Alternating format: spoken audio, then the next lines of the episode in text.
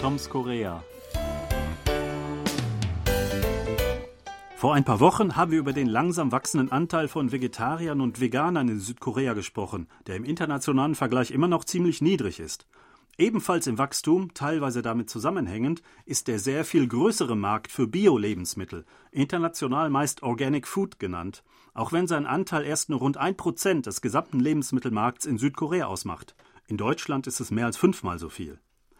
Denn natürlich kaufen auch viele Fleischesser Lebensmittel aus ökologisch kontrolliertem Anbau und auch viele Fleischprodukte sind entsprechend gekennzeichnet. Als ich vor über 20 Jahren nach Korea kam, waren Angebote von Bio-Lebensmitteln noch ziemlich exotisch und eine sensationelle Neuerung. Heute hat jeder große Supermarkt eine eigene Abteilung dafür, doch in kleineren Läden wird man kaum teure Bio-Lebensmittel finden. Sebastian, stehen Bio-Lebensmittel regelmäßig bei euch auf der Einkaufsliste? Ja, ich denke schon. Also wir äh, versuchen schon ähm, durchaus auch ein bisschen mehr Geld auszugeben für gute Nahrungsmittel. Also ist nicht so, dass immer nur der Preis zählt. Ähm, also bei Eiern oder Milch gerade achten wir sehr darauf, dass es gute Qualität ist und auch wenn es teurer ist, dann zahlen wir das gerne. Ja, du sagst es schon, also Bio-Lebensmittel sind normalerweise teurer. Ähm, ich selber achte eigentlich eher auf den Preis. Äh, meine Frau, für meine Frau ist aber ähm, eben diese Bio-Qualität ziemlich wichtig äh, und sie ist dann auch bereit, mehr darin zu investieren. Ähm, dieser höhere Preis ist laut Umfragen ähm, bei vielen Koreanern auch der Grund, warum äh, sie weniger ähm, zu Bio-Lebensmitteln greifen. Ähm, äh, sie würden es vielleicht tun, also es ist äh, schon, äh, das Bewusstsein ist schon da ähm, bei über der Hälfte der Koreanern, ähm, aber sie zögern noch, weil sie, weil viele doch auf den Geldbeutel schauen.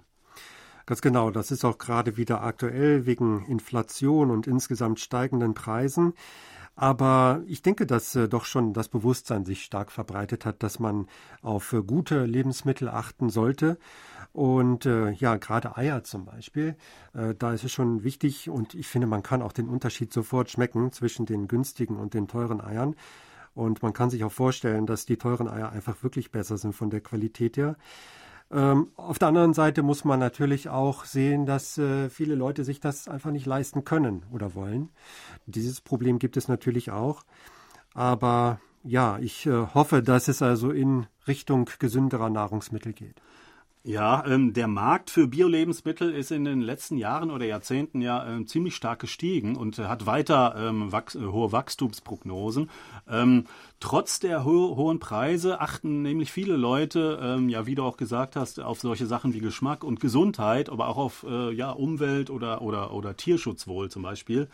Ähm, und zum Beispiel weniger Einsatz von Pestiziden ähm, äh, in der Landwirtschaft. Ähm, das ist, glaube ich, für viele Leute ein äh, wichtiger Grund, äh, dann doch zu ökologisch äh, kontrolliertem Anbau äh, zurückzugreifen. Ähm, einfach weil äh, besonders seit der Pandemie ist ja ähm, wieder dieser Gesundheitsaspekt stärker in den Vordergrund gerückt.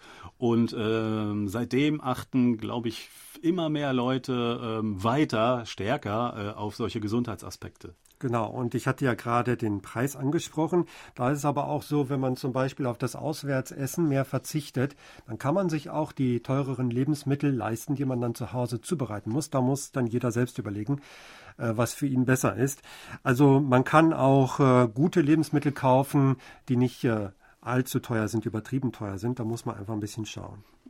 Ja, also diese, ähm, man kann fast sagen, Bewegung äh, nach Bioprodukten äh, äh, ähm, ist einige, ähm, ist noch nicht so alt, einige Jahrzehnte alt hier. Also erst in den 80er Jahren zum Beispiel, da ist äh, wohl die größte Genossenschaft in dieser Hinsicht gegründet worden, Hansalim.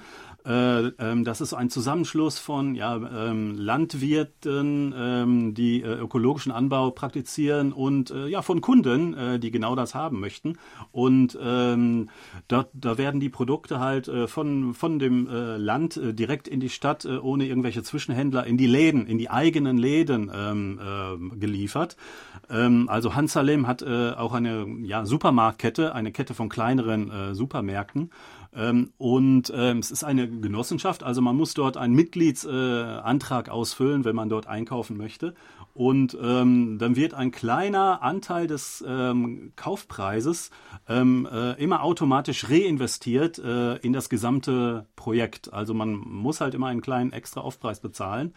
Ähm, aber dafür ähm, hat man äh, auch, ähm, kann man auch online bestellen zum Beispiel. Man kann sich die Sachen äh, auch direkt liefern lassen.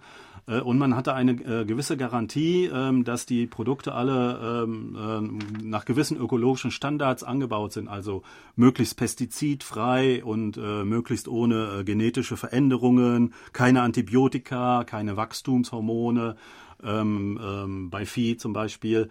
Und diese, diese Genossenschaft Hansalim zählt weltweit als eine der größten Genossenschaften von ökologischem Anbau seiner Art. Oh, das wusste ich auch nicht, dass es wirklich eine der weltweit größten ist. Ich kenne natürlich diese Genossenschaft. Ja, ein anderes Thema, das man auch ansprechen sollte, wenn es um ökologische Lebensmittel geht, sind die Verpackungen. Äh, da kann man auch noch viel tun und es gibt ja mittlerweile auch die ersten Unverpackt-Läden in Korea. Ja, genau. Äh, das ist wohl ein Projekt, das erst seit ein, zwei Jahren äh, existiert. Also in Seoul sind äh, vor etwa anderthalb Jahren zehn ähm, solche Läden äh, eröffnet worden in ähm, Gegenden, wo viel Fußpublikum unterwegs ist, also auch in großen Supermärkten oder Hypermärkten.